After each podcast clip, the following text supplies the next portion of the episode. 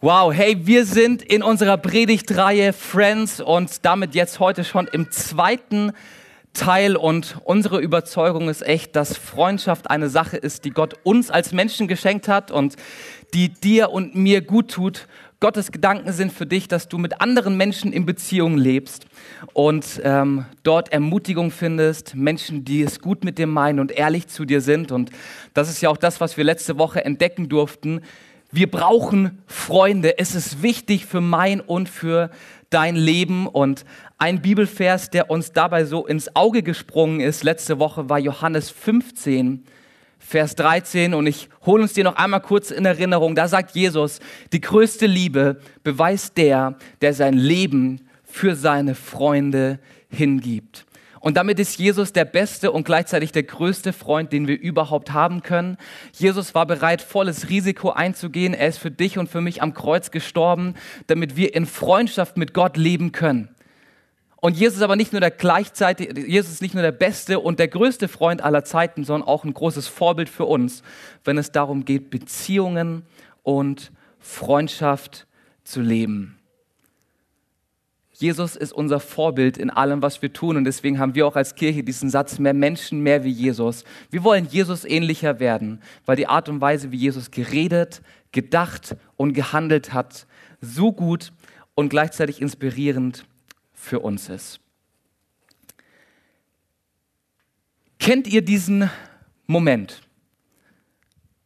Man packt Wäsche in die Waschmaschine, stellt sie ein, macht nach drei, vier Stunden die Türe auf, holt die Kleidungsstücke wieder aus der Waschtrommel und hält Kleidungsstücke, die eine ganz andere Farbe hatten, wie zu dem Zeitpunkt, als sie in der Waschtrommel gelandet sind. Hat es irgendjemand schon, schon mal erlebt hier? So, ein paar Leute melden sich, vorwiegend Frauen. Ihr seid wohl die, die die Wäsche macht. Die Männer haben es nicht erlebt, weil sie ähm, sich nicht berufen fühlen, diesen Job wahrscheinlich zu machen. Marie und mir ist das schon mal passiert. Ähm, wir haben Wäsche in die Waschmaschine gepackt und ähm, drei Stunden später holen wir es raus und aus meinem wunderschönen weißen T-Shirt ist ein rosanes, hellblaues T-Shirt geworden. Aus meinen Lieblingstennissocken ähm, wurden hellblaue Babyborn-Socken, die ich nur noch zum Arbeiten anziehen kann, ähm, weil hellblau es irgendwie nicht so zu mir steht. In dem Moment habe ich verstanden, wie wichtig es ist, Wäsche zu trennen. Also bis zu dem Zeitpunkt war es für mich ein Rätsel, warum man bunt, schwarz und weiß nicht zusammentut. Ich war der Überzeugung, das ist eine Verschwörung der Waschmittelindustrie, die uns einfach nur Waschmittel verkaufen will in diesen drei Kategorien. Aber in der Situation ist mir ein Licht aufgegangen. Ich habe gedacht, alright, es lohnt sich, Wäsche zu trennen. Es sei denn, man will hellblaue Socken haben, dann kann man das natürlich trotzdem machen. Es lohnt sich, Wäsche zu trennen. Warum? So an alle, die es noch nicht gewaschen haben, damit nichts abfärbt. Deswegen trennen wir Wäsche, deswegen separieren wir sie und gucken, dass wir gleich mit gleich waschen. Und damit sind menschliche Beziehungen sehr ähnlich zu Kleidungsstücken. Kleidungsstücken, die gemeinsam in die Wäsche geworfen werden. Wenn wir mit Menschen Zeit verbringen, dann färben wir aufeinander ab. Wenn wir gemeinsam Zeit verbringen mit Menschen, dann beeinflussen wir uns, dann prägen wir uns. So wie Wäsche, die du zusammen in die Wäsche wirfst, färben Menschen auf dich ab. Und das Buch der Sprüche beschreibt das im 13. Kapitel, Vers 20 so. Wenn du mit vernünftigen Menschen Umgang pflegst, wirst du selbst vernünftig. Wenn du dich mit Dummköpfen einlässt, schadest du dir nur. Wow, krasse Worte, oder? Aber was da drin steckt, ist so spielentscheidend für meine und für deine Freundschaften. Es ist wichtig, von wem wir uns prägen lassen. Es ist wichtig, mit wem wir zusammen in die Waschtrommel steigen. Es ist wichtig zu definieren, wer uns prägen und beeinflussen darf. Hey, wenn du mit erfolgreichen Menschen unterwegs bist, dich regelmäßig mit Leuten vielleicht triffst, die beruflich Erfolg haben und die die Karriereleiter nach oben klettern, dann ist die Wahrscheinlichkeit sehr hoch, dass du auch die Karriereleiter nach oben kletterst und erfolgreich wirst, weil dich die Zeit mit dieser Person dazu veranlasst, dass du Gewohnheiten etablierst, dass du Fortbildung machst, dass du nach vorne strebst. Also die Zeit mit einem erfolgreichen Menschen macht dich gleichzeitig oft auch erfolgreich. Wenn du Zeit mit Menschen verbringst, die am Lästern sind und die vielleicht ablästern über Kollegen oder über Menschen, die sie so im Alltag sehen, dann ist die Wahrscheinlichkeit sehr hoch, dass auch du zu einer Person wirst, die lästert, die sagt, Alter, hast du gesehen, was die Person am Sonntag im Gottesdienst anhatte? Buh! Lukas hat ein Loch am Rücken, hast du das gesehen? An seinem Hemd, Alter, was zieht denn der an? Wenn du dich mit solchen Leuten umgibst, dann ist die Wahrscheinlichkeit sehr hoch, dass auch du anfängst zu lästern. Wenn du Zeit verbringst mit Menschen, die sehr verschwenderisch sind und die ihr Kopf direkt auf den, äh, die ihr Geld direkt auf den Kopf hauen, wenn es in ins Bankkonto reinkommt und die schon in der Mitte des Monats nicht mehr wissen, wie sie über die Runden kommen sollen und sich dann nur noch von Toastbrot und Marmelade ernähren können, dann ist die Wahrscheinlichkeit sehr hoch, dass auch du schnell verschwenderisch lebst, weil der Umgang mit Geld der anderen Person dich prägt. Und jetzt zum Ende noch ein positives Beispiel. Hey, wenn du mit genialen Papas Zeit verbringst, wenn du mit Männern Zeit verbringst, die ihre Kinder genial erziehen, die tolle Vorbilder sind, die Zeit mit ihren Kindern verbringen und ihre Kids lieben, ist die Wahrscheinlichkeit sehr hoch, dass du auch zu einem richtig genialen Papa wirst. Deine engsten Freunde, die Menschen, die am nächsten an dir dran sind, beeinflussen dein Zukunfts-Ich oder anders ausgedrückt, zeig mir deine Freunde und ich sag dir, wer du wirst. Hey, und deswegen ist es wichtig, dass du dir genau aussuchst, wer die engsten Menschen in deinem Leben sind. Deswegen ist es wichtig, dass wir uns aussuchen, mit wem wir in die Wäschetrommel steigen. Deswegen ist es wichtig, dass wir uns aussuchen, wer auf uns abfärben darf und wer uns beeinflussen darf. Das sollten wir nicht dem Zufall überlassen, sondern uns sehr genau Gedanken machen, wer darf mich prägen und wer darf mitentscheiden über das, wie ich vielleicht eines Tages mal sein werde. Es ist wichtig zu checken, wer zu unserem inneren Kreis gehört und wer uns prägt. Und deswegen ist auch der Titel dieser Predigt heute, Check deinen Kreis. Sagt mal alle, check deinen Kreis. Check deinen Kreis. In der Bibel finden wir eine spannende Geschichte über so einen inneren Kreis, über so Freunde, die eng beieinander standen. Und von dieser beispielhaften Freundschaft werden wir drei Lektionen lernen. Diese Geschichte finden wir in dem Buch Daniel. Ähm, wurde vor über 600 Jahren, äh, vor über 2600 Jahren geschrieben. Und ich will dir ganz kurz ein bisschen Kontext zu der Geschichte geben. Die Geschichte, die ich gleich erzähle, spielt im Jahr 605 vor Christus. Und zu diesem Zeitpunkt war das ägyptische Reich auf dem Hochpunkt seiner Macht. Israel gehörte zu Ägypten und war unter ägyptischer Herrschaft. Und währenddem Ägypten am Aufstreben war, machte sich gleichzeitig Babylon bereit, die Weltherrschaft an sich zu reißen. Es kommt zur großen Schlacht zwischen Babylon und Ägypten und Ägypten muss den Kürzeren ziehen. Der frisch gebackene König Nebukadnezar besiegt Ägypten, nimmt die ägyptischen Territorien ein und somit fällt auch Israel an Babylon. Nebukadnezar, der babylonische König, steht vor den Toren Jerusalems, belagert die Stadt ein paar Wochen, Monate und innerhalb kurzer Kämpfe fällt Jerusalem, die Hauptstadt Judas, des letzten verbleibenden Restes von Israel. Sie fällt an das babylonische Reich. Und Nebukadnezar macht richtig dick Beute. Er bedient sich am Tempelschatz die Schatzkammern des Königs werden geplündert. Gold, Silber und Edelsteine sind auf dem Weg in die Hauptstadt Babylon. Aber nicht nur materielle Schätze reißt sich der König Nebukadnezar unter den Fingernagel, sondern er bedient sich auch an den menschlichen Ressourcen, die er in Jerusalem findet. Und das ist ganz typische Praxis für die damalige Zeit. Wenn du als König eine Stadt oder ein Land eroberst, dann nimmst du nicht nur Schätze mit nach Hause, sondern du nimmst auch Gefangene mit. Aber nicht irgendwelche, sondern in der Regel immer die Top-Elite. Also die Harvard-Studenten, die ähm, 1,0 Abi-Leute, die Leute, die ein Stipendium bekommen für eine Uni. Die nimmst du dir mit. Junge Leute, die topfit sind, die gut gebildet sind, die nimmst du mit in dein Reich, in deine Hauptstadt. Dort prägst du sie. Dort werden sie ähm, gelehrt, wie man in diesem Reich äh, zu handeln hat, wie man damit umgeht und werden dann oft an wichtige Schlüsselpositionen gesetzt, um das neu eroberte Reich möglichst schnell an sich zu binden. Und genau das macht Nebukadnezar in Daniel Kapitel 1 ab Vers 1. Der König Nebukadnezar, dieser frisch gebackene König, vor ein paar Monaten war er noch Kronprinz und jetzt ist er schon der König und hat ein riesiges Weltreich unter sich. König Nebukadnezar gibt seinem obersten Hofbeamten Aspenas den Auftrag und sagt, Aspenas, such mir die besten Leute aus Jerusalem raus. Ich will Leute aus dem Königshaus und aus Adelsfamilien. Und ich möchte gerne, dass du die Leute raussuchst, die gesund sind. Ich will die bestgebildetsten Leute haben. Die müssen intelligent sein. Die müssen was auf dem Kasten haben. Die müssen was mitbringen. Und was auch wichtig ist, die müssen gut aussehend sein, weil Aspenas, wenn du hässliche Leute aussuchst, dann beleidigst du mich. Ähm, ich will nur von schönen Menschen umgegen sein. Steht wirklich so in der Bibel drin. Ähm, und dann sagt der Aspenas, diese Leute sollen drei Jahre in die Ausbildung gehen. Drei Jahre lehrst du sie. Sie sollen unsere Schrift kennenlernen, unsere Sprache. Sie sollen unsere Geschichte kennenlernen und zu richtigen Babyloniern werden. Also macht sich Aspenas auf die Suche in Jerusalem und ähm, sucht sich so die Creme de la Creme aus.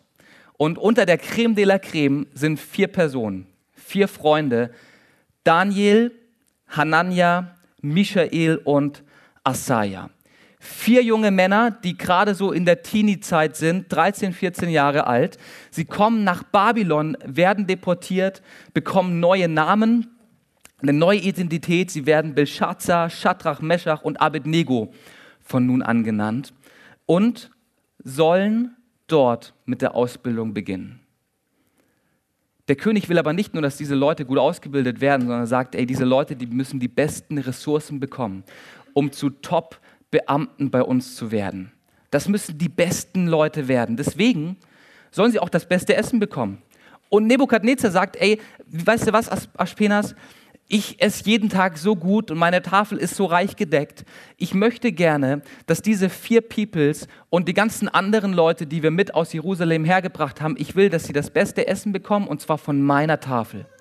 Ich will, dass sie den gleichen Wein trinken wie ich. Ich will, dass sie das gleiche Fleisch essen wie ich, den gleichen Reis, den gleichen Rosenkohl und den gleichen Brokkoli. Diese Leute sollen von mir verköstigt werden, sollen das beste Essen bekommen.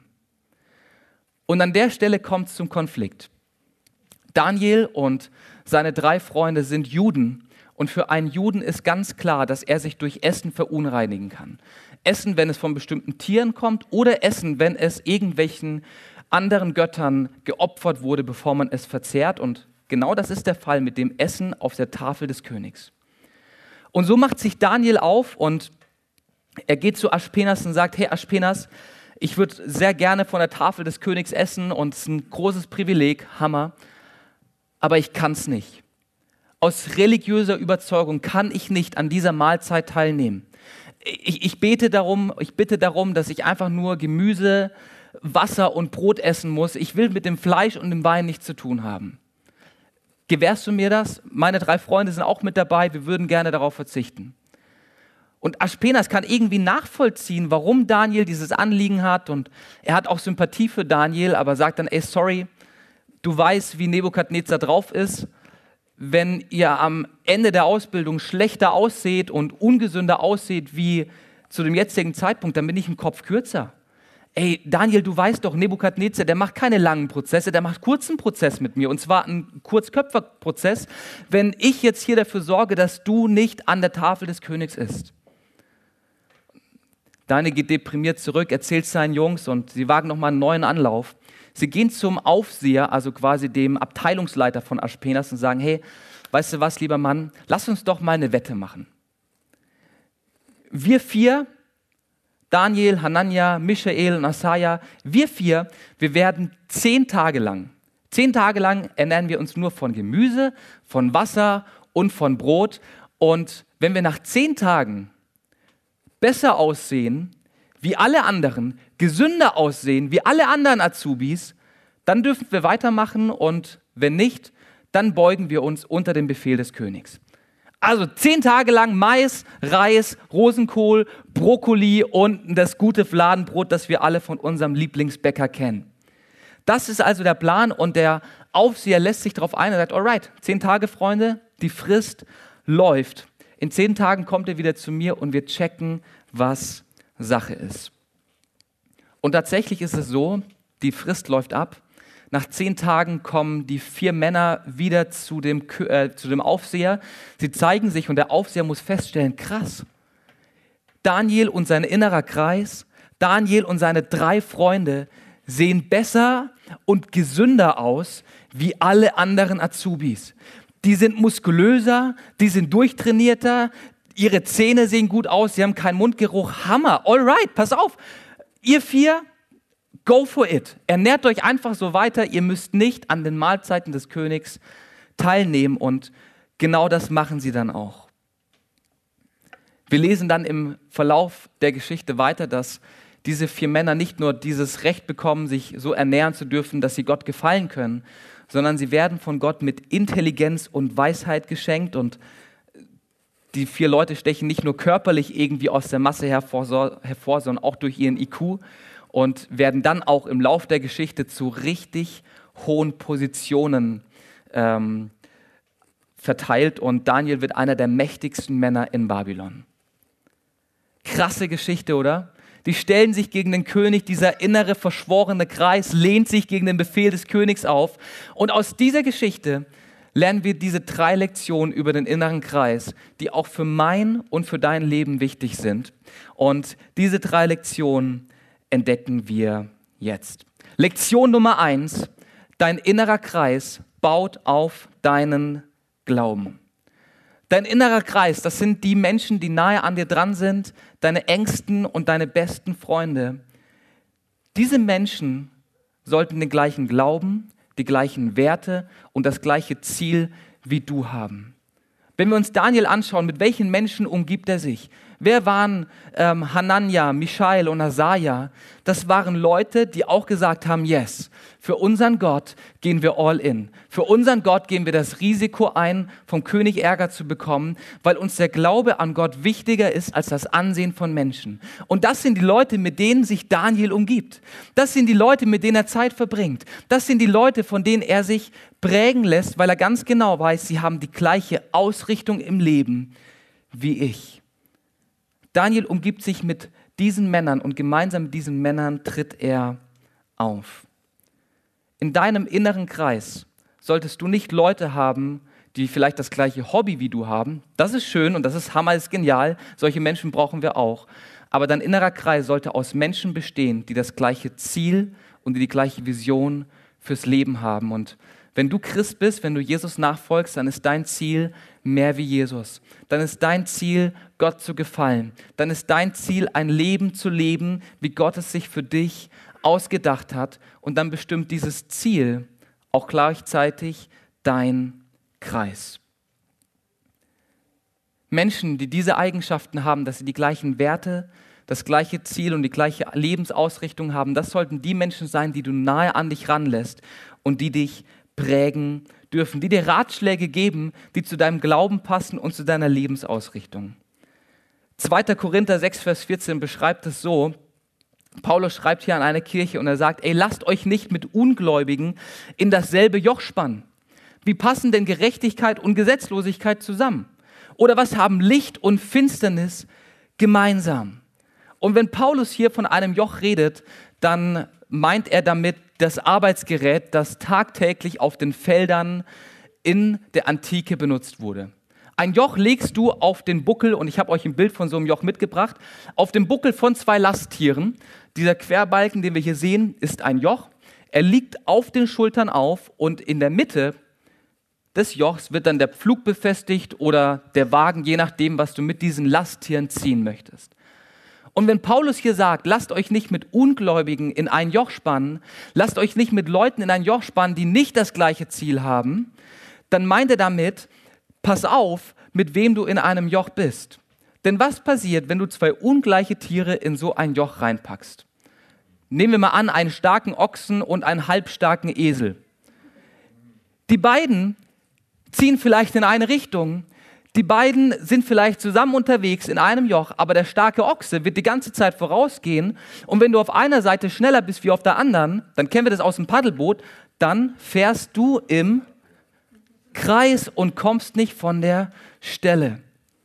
Das gleiche, wenn du zwei Tiere in dieses Joch einspannst, die komplett unterschiedliche Richtungen einschlagen wollen, was passiert mit dem Joch? Auf kurz oder lang wird dieses Joch zerreißen. Die Tiere bleiben entweder auf der Stelle stehen oder das Joch reißt und sie büchsen aus. Freundschaft zerbricht, wenn du nicht das gleiche Ziel hast. Und das meint Paulus hier an dieser Stelle. Pass auf, wer zu deinem inneren Kreis gehört. Es müssen Leute sein, die die gleiche Ausrichtung haben und die die gleiche Glaubensüberzeugung aufweisen. Denn nur so kannst du mit diesen Menschen in eine Richtung laufen. Nur so können dir diese Menschen Ratschläge geben, die dir helfen, ein gutes Leben zu leben. In deinem inneren Kreis müssen Leute sein, die das gleiche Ziel, die gleichen Werte und den gleichen Glauben wie du haben. Nur so kannst du dich nach vorne entwickeln und nur so kannst du deinem inneren Kreis so dienen, dass es dem inneren Kreis auch wirklich gut tut. Wenn dein innerer Kreis aus Leuten besteht, die nicht den gleichen Glauben wie du haben, wenn dein innerer Kreis nicht auf deinen Glauben baut, dann bist du immer in der Gefahr, Kompromisse zu machen, weil du immer in zwei Welten lebst, weil du immer Leute um dich hast, die nicht geprägt vom Wort Gottes sind und dich immer in eine andere Richtung führen, einfach per Definition. Sie können nicht Ratschläge geben, so dass sie dem Willen Gottes entsprechen, weil sie nicht den Willen Gottes kennen. Deswegen ist es wichtig, sich Menschen zu suchen, die die gleiche Richtung haben wie du. Und an der Stelle mache ich einen ganz kurzen Exkurs. Wenn du Single bist, vielleicht bist du gerade in der Dating-Phase oder ja, auf der Ausschau nach einem Partner, vielleicht bist du aber auch gerade in der Beziehung, dann gebe ich dir diesen Rat. Date keinen Ungläubigen als Christ. Und andersrum, wenn du kein Christ bist, date keinen Christen. Ihr habt nicht die gleiche Basis. Ihr habt nicht die gleiche Glaubensüberzeugung und ihr werdet beide immer Kompromisse machen. Immer, durchweg. Deswegen, wenn du auf der Suche nach einem Partner bist und du bist überzeugter Christ, du bist leidenschaftlicher Jesus-Nachfolger, dann such dir einen Menschen, der die gleiche Leidenschaft wie du hat, der die gleiche Lebensausrichtung, die gleiche Lebensvision wie du hat. Wenn du jetzt verheiratet schon bist und du bist vielleicht mit jemand zusammen, der kein Christ ist, der Jesus nicht kennt, ey, dann ermutige ich dich, fang an zu beten, dass dein Partner Jesus kennenlernt. Fang an dafür zu glauben, dass dein Partner die gleiche Basis wie du bekommt, damit ihr auch in diesem Bereich zusammen in eine Richtung laufen könnt. Dein innerer Kreis ist die erste Lektion aus dem Leben von Daniel. Baut auf deinen Glauben. Und damit ist folgende Wahrheit echt wichtig, dass wir sie verstehen. Ey, du brauchst nicht noch einen BFF. Du brauchst nicht noch einen Best Friend Forever. Du brauchst nicht noch irgendwie einen weiteren guten Freund in deinem Kreis, sondern du brauchst einen GFF. Du brauchst einen glaubensfördernden Freund. Das ist das Kriterium für deinen inneren Kreis. Du brauchst einen GFF. Sag mal alle GFF.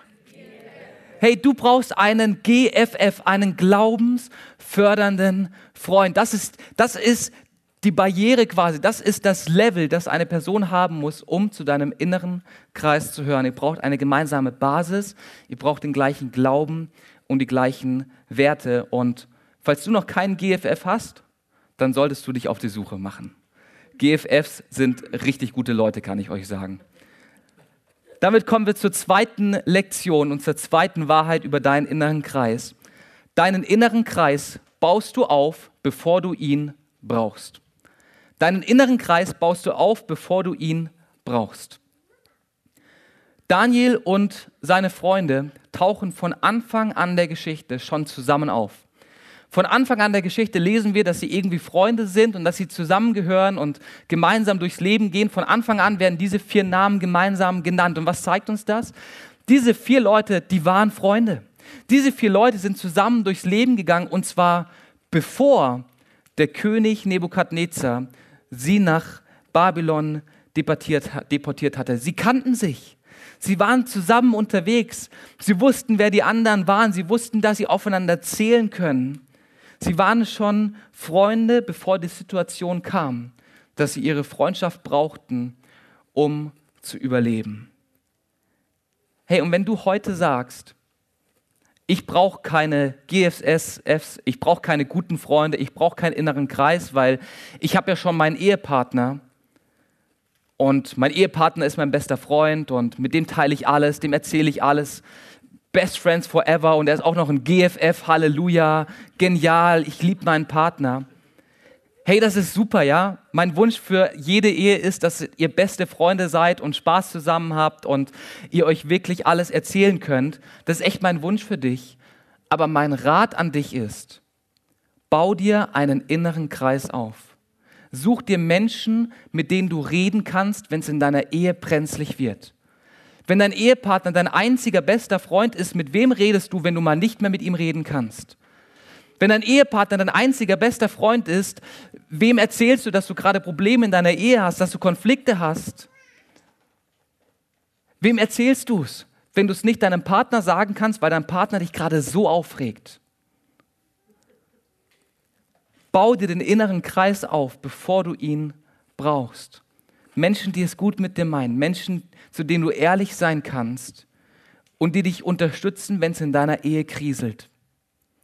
Vielleicht sagst du aber auch heute, ey, ganz ehrlich, ich brauche keinen inneren Kreis, ich brauche keine GFS, weil ich bin eher introvertiert und ich muss auch ganz ehrlich sagen, ich komme ganz gut mit mir alleine zurecht.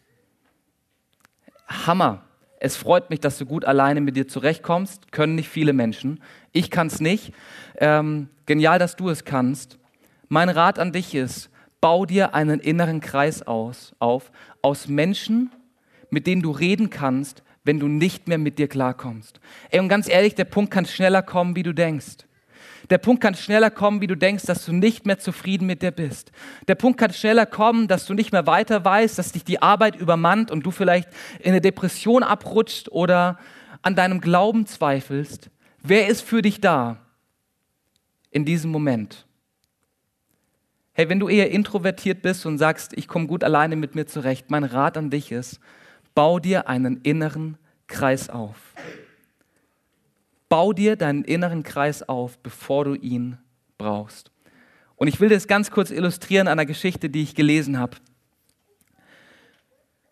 Vor vielen, vielen Jahren, als die Menschen noch Bergbau betrieben haben, unter anderem hier in dieser schönen Gegend, da gab es noch keine Möglichkeiten, die Luftqualität mittels technischer Geräte zu erfassen. Und so kam es während dem Bergbau, ganz besonders während dem Gold- und dem Kohlebergbau, immer wieder zu Minenexplosionen und den Bergleuten ist die Mine um die Ohren geflogen. Weil der Kohlenmonoxidgehalt so hoch war, dass ein kleiner Funke reichte, um die ganze Mine zu zerstören und hunderte von Bergleuten sind auf diese Art und Weise ums Leben gekommen. Aber Bergleute wären keine Bergleute, wenn sie nicht erfinderisch wären und Irgendeinem Bergmann ist aufgefallen, dass wenn er seinen Kanarienvogel mit in den Berg nimmt, dieser Kanarienvogel so lange munter zwitschert und vor sich hin singt, wie die Luft gut ist, bis zu dem Moment, wo die Luft, dick und gefährlich wird. Und so hat sich etabliert in der Bergbauwelt, dass jeder Bergbauer, jeder ähm, Minenmensch, wie nennt man diese Leute? Jeder Minenmensch, äh, seinen Kanarienvogel mit am Start hatte, äh, in einem Käfig und Kanarienvogel und Mensch arbeiten herrlich zusammen, bis zu dem Moment, wo der Kanarienvogel verstummt, dann greift sich der Minenarbeiter den Käfig mit dem Kanarienvogel und sucht so schnell wie möglich das Weite. Kanarienvögel waren die Barometer für Luftqualität und gaben ganz klares Signal, wann es zu gefährlich war, noch in der Mine zu bleiben. Kanarienvögel wurden in den Tunnel mitgenommen, als noch keine Gefahr bestand, damit im Moment der Gefahrentstehung sie Signal geben konnten. Hey, und meine Frage an dich ist, wer sind deine Kanarienvögel? Wer sind die Menschen, die anfangen zu verstummen oder die anfangen zu singen, die anfangen zu reden, wenn es um Entscheidungen geht, die dir kleine Hinweise geben, wenn vielleicht irgendetwas nicht stimmt. Welche Menschen sind in deinem inneren Kreis, die dich genug lieben, um dich darauf hinzuweisen, wenn du in Gefahr bist, eine explosive Entscheidung zu treffen? Welche Menschen sind um dich herum, die anfangen, wie wild loszurufen, wenn du dich auf gefährliches Gebiet bewegst? Wer sind deine Kanarienvögel? Wer ist dein innerer Kreis, den du aufgebaut hast, bevor du ihn gebraucht hast? Bau deinen inneren Kreis auf, bevor Bedarf besteht, damit du einen hast, wenn Not entsteht. Du brauchst einen inneren Kreis. Du brauchst Menschen, auf die du dich verlassen kannst. Du brauchst Menschen, die das gleiche Ziel und die gleichen Werte wie du haben. Und damit komme ich zur dritten Lektion über den inneren Kreis. Und die dritte Lektion heißt, dein innerer Kreis baut dich auf. Daniel und seine Freunde entscheiden sich dazu, Vegetarier zu werden und sie machen das nicht unter dem Hashtag Save the Planet. Sie machen es nicht unter dem Vorwand, ähm, keine Ahnung, Klimaziele und ähm, Emissionsverringerung, sondern Daniel und seine Freunde ziehen unter dem Hashtag in das Leben des Vegetarismus Only Jesus Till I Die. Und, und sie entscheiden sich dafür aus Glaubensgründen auf die herrlichen Lammkoteletts und die leckeren Ochsenschenkel zu verzichten, die da tagtäglich auf dem Buffet aufgetischt werden. Und ich stelle mir so vor, wie Daniel und seine Jungs mit dem typischen Kantinentablett vor dem Buffet stehen und ähm, laufen da zu viert in der Schlange vorbei und Daniel fängt so an zu schielen, sieht so, oh, Lamm, das hatte ich schon seit fünf Tagen nicht mehr. Und er ist kurz davor, mit der Gabel reinzustechen. Dann sagt Asaja, Daniel, guck mal da hinten. Brokkoli! Come on! Rosenkohl! Daniel, du schaffst es. Komm, lass das Lammkotelett liegen. Wir nehmen den Rosenkohl heute. Und Daniel, weißt du was? Heute darfst du sogar zwei Rosenkohl extra nehmen. Und ich stelle mir so vor, wie sie Tag für Tag an dem Buffet entlang gehen und einer wird schwach und dann steigt der nächste ein und Micha Michael sagt, ey komm, komm Zachariah, heute schaffst du's. Da hinten, da gibt's, da gibt's Reis und Mais und oh herrlich, geniale Kombination und Bohnen. Komm, wir lassen mal das Fleisch hier liegen.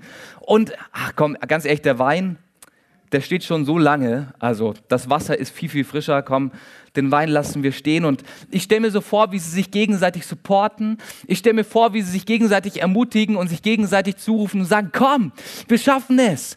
Ja, das Fleisch duftet lecker am Buffet, aber komm, das Gemüse auch. Und ich stelle mir so vor, wie sie gegenseitig füreinander da sind und sich gegenseitig anfeuern, sich gegenseitig ermutigen, sich gegenseitig aufbauen, um ans Ziel zu kommen. Ein afrikanisches Sprichwort, das ich lesen durfte letzte Woche, sagt folgendes: Das Wort, das dir hilft, muss ein anderer sprechen. Und da steckt so viel Wahrheit drin, oder? Das Wort, das mir hilft, muss oft ein anderer sprechen. Ich brauche oft die Ermutigung von außen. Ich brauche, dass mich andere Leute aufbauen und sagen, Lukas, du schaffst es. Die sagen, come on, Lukas, steh wieder auf. Ja, du, du hast vielleicht Sünde getan. Ja, du bist gefallen, aber komm, Lukas, geh weiter. Es lohnt sich dran zu bleiben. Hey, und das finden wir im inneren Kreis.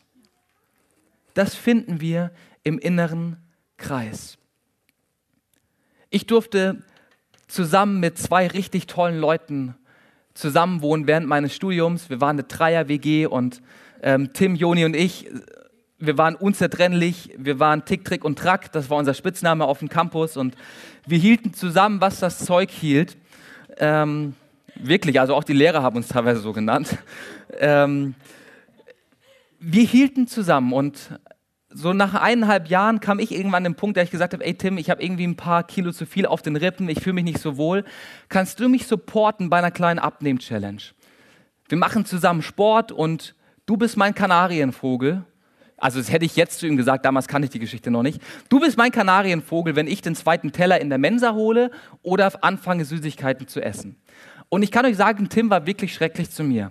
Also wir waren teilweise, wir saßen am Mittagessen und ich wollte aufstehen zur zweiten Portion und Tim sagt, Lukas, du willst das nicht. Lukas, Ketchup, ist Zucker drin, das machst du mal lieber nicht. Und ähm, so ging das und ich habe echt innerhalb von ein paar Monaten 15 Kilo verloren ähm, und gleichzeitig schön Muskelmasse aufgebaut. Es hat richtig Spaß gemacht. Und ähm, ich denke, ich wäre niemals an den Punkt gekommen ohne Tim, der mich ermutigt und supportet hätte. Der mir immer wieder gesagt hat, komm Lukas, du schaffst es. Komm Lukas, dreimal Sport die Woche, easy, das kriegen wir locker unter. Und er hat sich Zeit genommen und mich supportet. Das ist ein kleiner Ausschnitt aus unserer Freundschaft beim Thema Abnehmen. Gleichzeitig betrifft es aber auch mein geistiges Leben. Ich telefoniere einmal die Woche mit Tim und einmal die Woche ermutigen wir uns gegenseitig. Wenn wir Fehler gemacht haben, dann sprechen wir uns Vergebung zu. Wenn wir Rat brauchen, dann geben wir uns gegenseitig Rat. Und jede Woche, Donnerstag 13 bis 14 Uhr, telefoniere ich mit Tim. Und ich kann dir sagen, um 14 Uhr bin ich ermutigter wie um 12.59 Uhr. Weil dein innerer Kreis dich aufbaut. Dein innerer Kreis baut dich auf. Und jetzt noch ein allerletztes Zitat, ich finde es so gut, das muss ich vorlesen, von Oprah Winfrey. In der Luxuslimousine fährt jeder gerne mit, aber du brauchst Menschen, die mit dem Bus fahren, wenn die Limousine liegen bleibt. Hey, das, das sollte deinen inneren Kreis beschreiben. Menschen, die den gleichen Glauben wie du teilen, Menschen, die für dich da sind und die du ganz bewusst aussuchst und Menschen, die dich ermutigen, wenn vielleicht das Auto deines Lebens mal liegen bleibt und du keine Kilometer mehr machst. Menschen, die dich nicht verlassen, sondern die mit dir im Leid bleiben, die sich zu dir stellen, ganz egal wie, wie in und wie angesagt du vielleicht gerade bist. Hey, das ist der innere Kreis, den du brauchst. Und meine Aufforderung heute Morgen an dich ist eine ganz einfache. Check deinen Kreis. Wer sind die Menschen, die nahe an dir dran sind? Wer gehört zu deinen Ängsten? Wer sind deine BFFs? Sind es GFFs? Wer baut dich auf? Wer ermutigt dich? Wer prägt dich? Wer färbt auf dich ab? Und wenn du noch niemanden hast und heute Morgen hier sitzt und sagst, ja ganz ehrlich, ich habe eigentlich gar keinen GFF, mein innerer Kreis besteht aus mir, meiner und mich, hey, dann solltest du dringend was ändern. Du brauchst Freunde. Du brauchst den inneren Kreis, der für dich da ist, der dich supportet und ermutigt. Und für alle, die sagen, yes, ich habe schon einen inneren Kreis, ich habe Leute, dann will ich dir diese Frage mit in die Woche reingeben. Mit wem solltest du mehr Zeit verbringen, weil er dich positiv prägt? Mit wem solltest du mehr Zeit verbringen, weil er dich positiv prägt? Sprüche 13, Vers 20 sagt, wenn du mit vernünftigen Menschen Umgang pflegst, wirst du selbst vernünftig. Wenn du dich mit Dummköpfen einlässt, schadest du dir nur. Deswegen check deinen Kreis.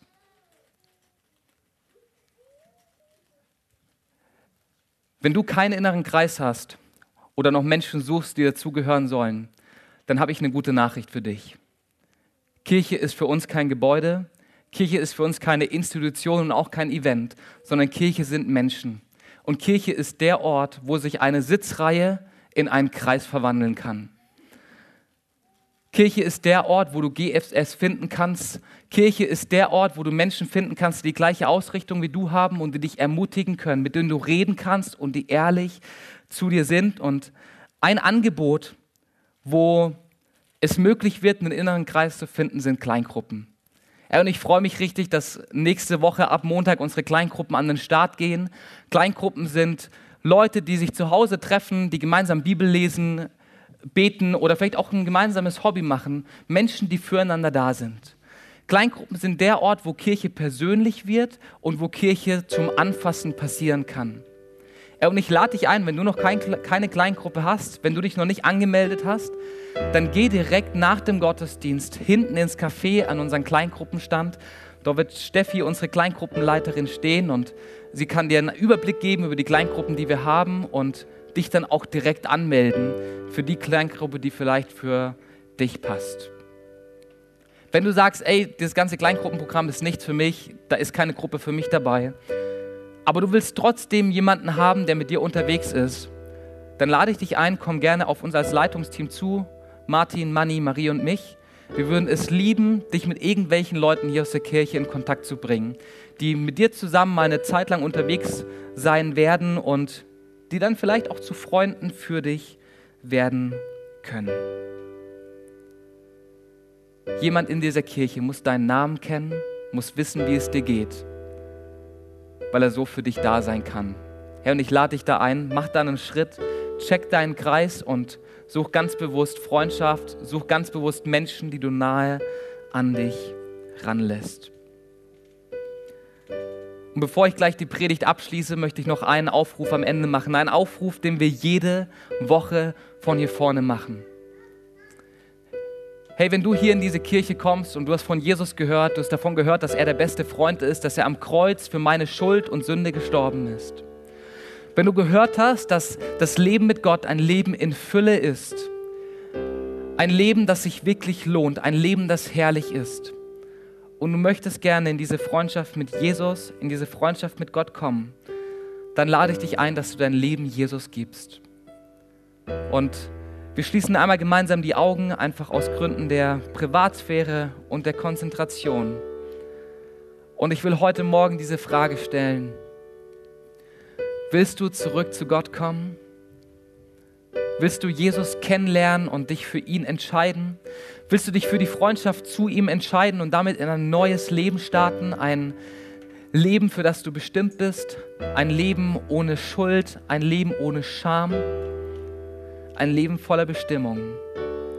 Hey, dann lade ich dich ein, dass du jetzt deine Hand streckst, dass du dich meldest, als ein Zeichen für Gott. Yes, vielen Dank und als ein Zeichen für mich, damit ich für dich beten kann. Hey, vielen Dank, dass du dich gemeldet hast. Jesus, ich danke dir für die Hände, die jetzt in diesem Moment nach oben gegangen sind und die sagen, yes, ich strecke mich aus nach dieser Freundschaft mit dir, Gott. Ich strecke mich aus nach dieser Freundschaft mit dir, Jesus, weil ich weiß, dass es kein besseres Leben als das Leben mit dir gibt. Jesus, ich danke dir dafür, dass du unsere Schuld vergibst und dass du ans Kreuz für unsere Fehler gegangen bist und damit Freundschaft mit Gott wieder möglich gemacht hast. Die Beziehung und die Freundschaft, zu der wir eigentlich als Menschen geschaffen wurden. Und Herr, ich danke dir dafür, dass wir nichts tun müssen, nichts leisten müssen für diese Freundschaft, sondern sie von dir einfach annehmen dürfen, Herr. Gott, ich bete für die Personen, die sich gemeldet haben, dass sie in den nächsten Tagen erleben, wie du ihnen begegnest und wie du zu ihnen sprichst, Gott. Herr, ich danke dir dafür, dass das Leben mit dir ein gutes Leben ist. Ein Leben, in dem vielleicht nicht alles rosig und Regenbogenfarben abläuft, aber ein Leben, das Bestimmung hat. Amen. Was für eine starke Predigt. Danke, dass du mit dabei warst. Für weitere Predigten kannst du uns einfach auf unserem YouTube-Channel folgen, und zwar bei MGE Peine. Wenn du uns besser kennenlernen möchtest und immer über die aktuellen Infos, Events und Gottesdienste informiert sein möchtest, dann kannst du dich auf unserer Website ganz einfach für unseren Newsletter anmelden. Wir würden uns freuen, von dir zu hören. Gottes Segen und bis nächsten Sonntag.